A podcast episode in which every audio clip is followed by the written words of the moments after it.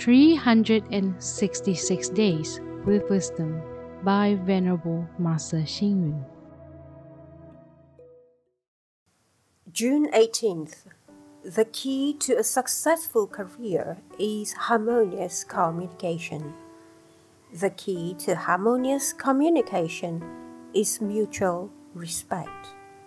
A well functioning government leads to harmonious living for the people. This is a timeless precedent for managing a country. However, these days the government does not know how to manage people and matters. Because of elections, divisions are created within the party and further divided within each region.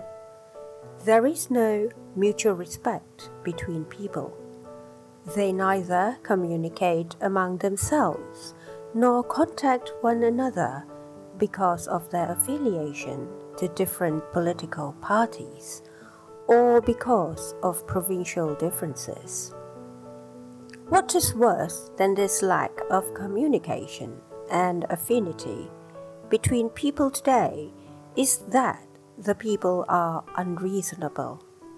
In our society, everyone knows and talks about reasons, but each person only talks about their own reasons and not the reasons of others.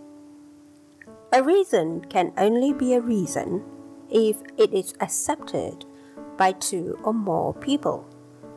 Only presentable and equitable reasons are regarded as truth. A reason also denotes public acceptance, having the characteristics of universality and being in common use can apply to everyone with certainty. In our society, everyone is concerned about the reasons for things happening. However, fights in today Parliament are due to reasons that are deemed unacceptable. The government has internal conflicts, and again, most are due to lack of reasoning. In society as a whole, there are so many conflicts between people that we have lost track of who is right or wrong.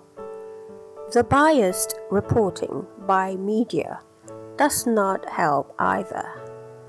Would not society suffer if there were no public reasoning, discourse, or consensus, and likewise when the reasons given were neither fair nor communicated effectively.